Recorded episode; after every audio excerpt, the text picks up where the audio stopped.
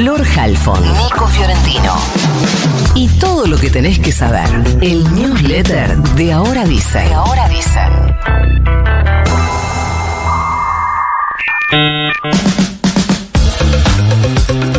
Sigue la represión en Jujuy, balas de goma, seis detenidos, un joven con riesgo de perder un ojo fueron el saldo en Humahuaca, donde la policía provincial reprimió a los manifestantes. Recordemos que las marchas obedecen a reclamos salariales, como el de los docentes, y también al rechazo a la reforma constitucional votada eh, durante dos semanas de debate y a hurtadillas. Los gremios docentes siguen la huelga por tiempo indeterminado, acompañados desde hace varios días también por otros sindicatos en la denominada multisectorial.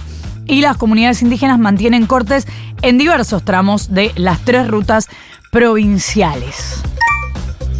Se confirmó finalmente que el Tribunal Superior, Superior Electoral, eso quería decir, de Brasil, inhabilitó al expresidente Jair Bolsonaro para ejercer cargos públicos por ocho años, cinco votos a favor, dos en contra. Los jueces lo encontraron culpable de abuso de poder político y uso indebido de los medios de comunicación. El caso se basó en una demanda presentada por el Partido Democrático Laborista, que lo acusó de deslegitimar sin pruebas el sistema de voto electrónico durante una reunión con embajadores en julio del año pasado. Con esta condena, Bolsonaro no va a poder presentarse a elecciones hasta 2030, pero puede apelar la decisión, que es probablemente lo que va a ocurrir. Y el mismo día, una de las precandidatas presidenciales de 2024 en Venezuela, la opositora María Corina Machado, fue inhabilitada para ejercer cargos públicos por 15 años. Así lo decidió la Contraloría, también para una extensa lista de opositores, entre los que figura el dos veces candidato a la presidencia Enrique Capriles y Juan Guaidó.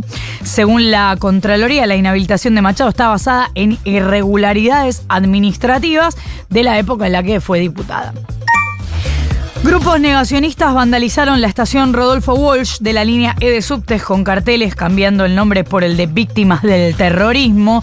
Después se reconstruyó que a través de las redes sociales estos grupos negacionistas vinculados a Juan José Gómez Centurión y el partido NOS se convocaron en la intersección de San Juan Entre Ríos, marcharon con carteles hacia la estación Rodolfo Walsh y ahí le sacaron el nombre y lo sustituyeron por la leyenda víctimas de terrorismo.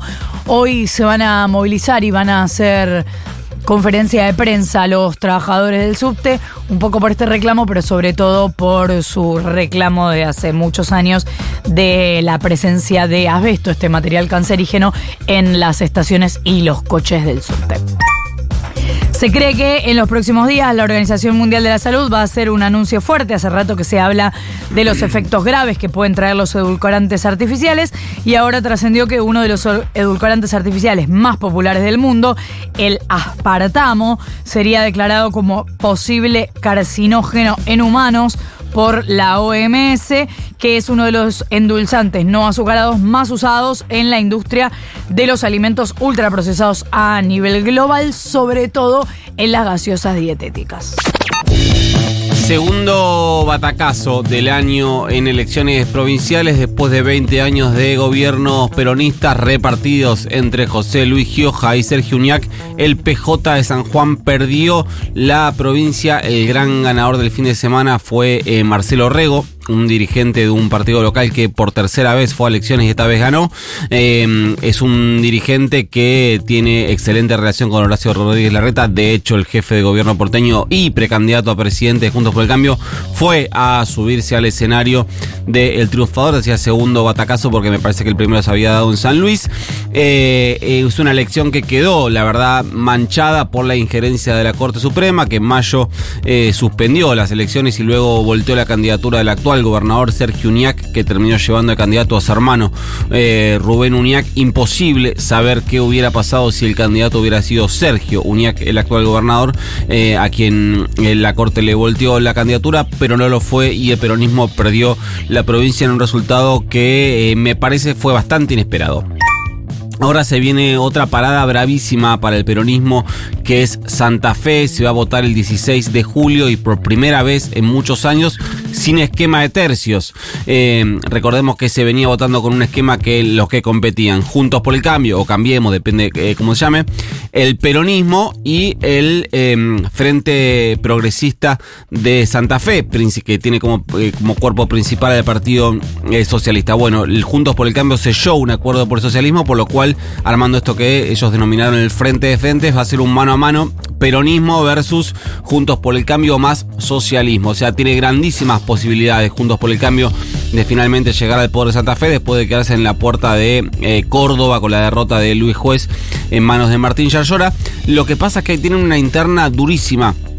Ahí en esa provincia, Carolina Lozada es eh, la, me parece, principal aspirante a ser la próxima gobernadora de Santa Fe, pero viene acusando a su rival en la paso de Juntos por el Cambio. Juntos por el Cambio tiene paso a gobernador, el peronismo también, eh, que es Maximiliano Puyaro, un dirigente radical, en este caso más vinculado al, a la Lustó.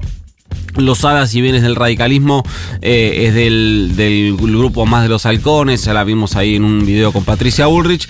Eh, Lozada viene acusando a Maximiliano Puyaro, su rival interno en Juntos por el Cambio, de ser cómplice de tener vínculos con el narcotráfico. Puyaro fue ministro de Seguridad durante el gobierno socialista, por lo que estuvo al mando de la Policía Provincial. Por lo cual ahí la duda es si eh, gane quien gane esa interna entre Puyaro y Lozada, va a poder sostener la totalidad de los votos si se están eh, matando como se están matando en la previa, pero eh, podría haber ahí, me parece, un triunfo para Juntos por el Cambio que pueda llegar a ser decisivo. Hablando de internas, el ex Frente de Todos y ahora Unión por la Patria terminó arreglando una que pintaba para ponerse muy pero muy complicada. Hablamos de la interna de Tigre en la que Malena Galmarini finalmente intercedió ante la Junta Electoral de Unión por la Patria, les pidió que le permitan al actual intendente Julio Zamora competir contra ella en una paso. ¿Qué es lo que venía pasando? Bueno, entre ellos hay una relación pésima, pero pésima. Y eh, Galmarini ya venía de bajarse, la titular de AISA, de bajarse en 2019 en pos de la unidad. Eh, este año ella iba a ir sí o sí como candidata, pero Zamora no solo presentó su propia lista dentro de Unión por la Patria, sino que además presentó otras dos listas espejo con otros dos partidos por fuera de Unión por la Patria, por lo cual estaba tenía su candidatura judicializada. Eh, esto fue objetado, lo que derivó en acusaciones, incluso amenazas y renuncias en el gabinete de Tigre, etc. Eh, finalmente, eh, Galmarini el día sábado por la mañana dijo que si Zamora está dispuesto a acompañar a Massa, porque cambió de opinión en los últimos días, sí, porque lo venía bardeando bastante, también bienvenido, pero porque nada más maravilloso para Tigre que un vecino nuestro sea presidente, escribió eh, Galmarini porque Zamora había tomado una posición muy crítica con Massa. Recordemos que Massa había sido quien le cedió la intendencia en 2013 cuando creó el Frente Renovador, perdón, y asumió como diputado nacional. Hablando de masa, rarísimo lo que se anunció eh, ayer. Para mí, creo que se están sobregirando un poco en pos de dar muestras públicas de unidad. Según informaron desde el equipo de comunicación del Ministerio de Economía, Massa suma a Daniel Scioli a su equipo. Se detestan. Esto es real. Se detestan. Eh, Scioli será, abro comillas, asesor especial para la agenda internacional del ministerio, cierro comillas, en un cargo ad honorem. Eh, abro comillas de nuevo, acá explican qué es lo que va a hacer tendrá la misión de contribuir con acciones y propuestas a posicionar a la Argentina en el contexto, enfatizando especialmente las iniciativas que tiendan a la generación de divisas mediante el aumento sostenido de las exportaciones y el fomento de inversiones externas y directas. No sé, todo rarísimo. La cuestión es que acá todo el mundo sacó una foto con Scioli, le dieron un cargo, el único que no habló hasta ahora, después de que le, metieron un corchazo a su candidatura, fue eh, Scioli, que si algo eh, viene dando y sigue dando, hay que decirlo, son muestra de lealtad. Por último, el fin de semana nos topamos con el primer spot de masa candidato. Eh, línea, contacto con la gente, escuchar, esto lo vamos a ver un montón. Se lo veía llegando a San Martín, su barrio, y reuniéndose con un grupo de personas en lo que parece una casa, no sé, tal vez un local partidario, un centro cultural, algo por el estilo. ¿Qué le dicen las personas que sienten que los políticos no bajan, no los escuchan? Y ahí se lo ve a Massa, escuchando y bajando, justamente. Gobernar es tomar decisiones, es la línea que viene en la campaña de Sergio Tomás Massa, maridando bien con su doble rol de ministro y de candidato. El concepto de bajar me parece feito. Uh -huh. No. Baje, compañero, baje. Enviamos el newsletter. that. You got